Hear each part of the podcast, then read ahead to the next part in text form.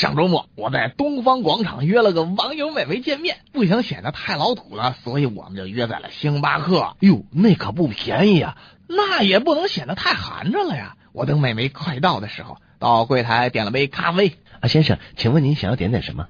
当天我没戴眼镜，咖啡厅里边呢灯光昏暗，我扯着脖子看这个这个价牌啊，我还是看不见。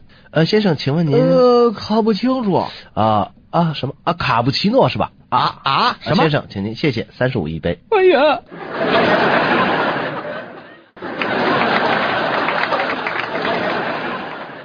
一个刚刚到公司工作的小伙子抱着一摞子文件站在文件粉碎机前犯愣。